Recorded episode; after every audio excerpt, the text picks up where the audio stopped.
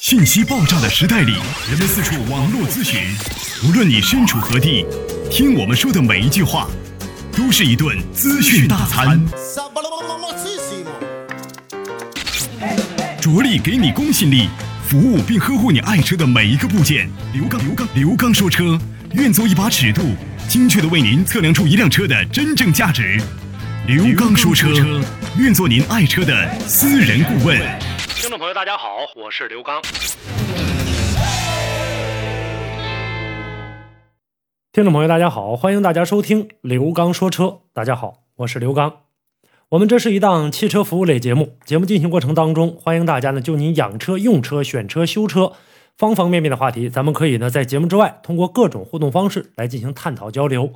那么多种的互动方式，跟大家共同来介绍一下我的微信公众平台，大家可以关注刘刚说车。个人的实时微信，大家可以关注“刘刚说车”全拼加上阿拉伯数字一，刘刚说车一。每周一到周五晚间的八点三十分到九点三十分，我个人的电话幺五五六八八幺二幺七七为您全线开通。也欢迎大家呢通过热线的方式，咱们呢来共同的进行一对一的更直接、更快捷的沟通交流。同时呢，在您收听节目的下方有我们的微社区，我们也可以呢进行实时的互动。在我们每一天发送过来的信息，以及呢发送到微社区的内容，我们都会呢进行一一的答复。那么每天的信息量回复的是比较多的，所以说呢，希望大家能够耐心等候。可以保证大家一点的就是我们的信息内容啊，对您发送过来之后，我们会百分之百的给予答复，只不过是时间长与短的问题。因为每天给大家回复的信息量大概呢都在七八百条左右。所以呢，回信息相对来说慢一些，希望大家能够谅解。如果您着急的话，您可以呢通过我们的热线电话，在晚间的时候拨打进来，我们呢在电话当中给你最快捷的解答。今天的节目当中啊，我们跟大家来聊这样一个话题：很多朋友在买车的过程当中，尤其到提车的这一天，都会有很多的顾虑，那就是大家考虑的如何去挑选属于你的这台新汽车。我们今天呢，在节目当中跟大家说一说。平时的生活当中，大家经常会提到提车的时候，该看些什么啊？该怎么看？呃，通过节目吧，跟大家呢统一的进行一个答复。大家以后在提新车的过程当中，可以呢参考一下今天给大家呢来说的这些内容。首先，第一点，我们来关注一下发动机。发动机在冷车启动的时候，它的点火，新车应该是短暂而且是顺利的，每次时间呢不应该超过五秒。点火的过程当中，一次就要发动，而且呢，转速表应该在一千转左右，平顺一会儿应该落到七百五左右。这个根据车排量的不同而不同啊。第一次点火呢，不要轰油门，看它会不会自动灭火。在怠速就是最低运行的状态下，发动机转速应该是平稳的，不发抖的，没有异响的，也不应该有这种没有规则的这种震动或者说颤动。质量比较好的车，应该是能听到很小的噪音，但是这个噪音不应该刺耳，而且应该感觉到从这个方向盘挡把的地方没有丝毫的抖动，而且这个过程当中，我们应该站在车下，把发动机舱的机舱盖打开，然后我们来听这个发动机运行的是否平稳，同时呢有没有其他的杂音。如果说你方便的话，你可以拿出两台车同时打着，然后呢站在相同的距离来听。这两台车哪个声音更平顺一些，咱们就要哪一台。当然了，我们在挑车的时候，这一点很难做到，因为 4S 店呢，呃，不太愿意为咱们这么服务。那么，咱们如果说有这样的强性要求的话，我相信他也能够勉为其难的为你去创造这样一个条件。这是呢，我们在挑新车的过程当中应该听到的一个声音的变化。另外呢，当我们车辆在怠速的过程当中稳定在某一个转速的时候，发动机不应该有异常现象，仪表盘的各个啊指针也应该是比较平稳的。我们当车辆开起来的时候，当试乘试驾的时候，不应该有很明显的波动。慢加油的时候，发动机不应该有任何的异响。那么急加油的时候有异响，但是你反应必须要准确、迅速、干净，并且。猛踩猛放油门的时候，声音呢也要平顺，中间不能有杂音，这是一台新车应该有的这样的一个状况。我们在运行的这个过程当中，或者说在测试的时候，测试的目的是为了什么？看发动机是否运行平稳，有没有出现抖动和杂音，这是一个方面。再有一点，我们在提车的过程当中要观察它的仪表盘，观察公里数不应该超过太多，一般的都是十公里、二十公里左右。那么很多朋友会说，那仪表盘的里面的这个啊线可以拔掉，然后呢让它呢不起到这样的一个计数的作用，是可以这样做。所以说呢，这个不是绝对值的啊。我们在测试的过程当中有很多的，你像什么转速表、速度表、油表、水温表、里程表、时钟、电压表等等吧。啊，这什么 ABS 灯啊、刹车灯啊，这些都有提示，什么机油警示。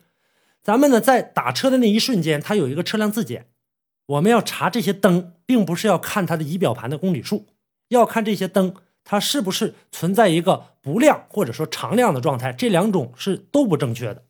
所以呢，我们在呃试车的过程当中，当这台车提出来，我们一定要试一下，让它车辆的所有自检灯都熄灭啊，让它也让它点亮。为的是什么？为的就看这台车它的这个仪表盘有没有故障，这个根据仪表对应的这样的一些功能有没有故障。这是呢在测试电路方面。那么还有方向盘，我们在新车的过程当中转动这个方向盘的过程当中，是否转动自如，自由行程是否过大，回轮之后位置是否正确，这个我们都要来试。并且我们在平时生活当中开车，不建议大家打死方向，但是在挑新车的时候，必须要打死方向，听听有没有异响，这个异响超过的时间会不会很长？如果说长时间的异响，那这车肯定有问题。通俗的语言，如果您在养车、用车、选车、修车等方面遇到了哪些困惑，欢迎大家跟我进行沟通交流。独特的视角，互动的方式，微信号码：汽车刘刚的全部拼音。讲车修车十二年，国家二手车高级资格评估师，专业汽车节目主持人刘刚带您走进汽车的世界，通过您的描述，现场为您诊断您爱车的故障所在。刘刚说车，开启您全新的汽车生活。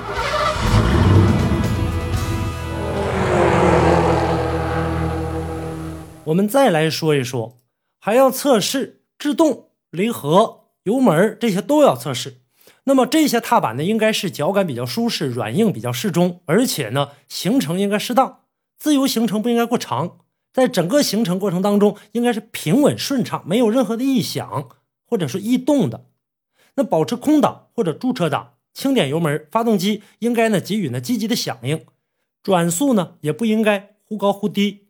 还有就是手刹，我们在使用的过程当中，应该感觉到它的力度适中，并且。它能够完全的刹得住，安全可靠。制动踏板踩到最大力的时候，保持一分钟，踏板不能够有缓慢下移的现象。这些都是挑新车的时候我们应该注意的。后视镜、什么天窗、什么车窗都应该是。那么我们要看的什么呢？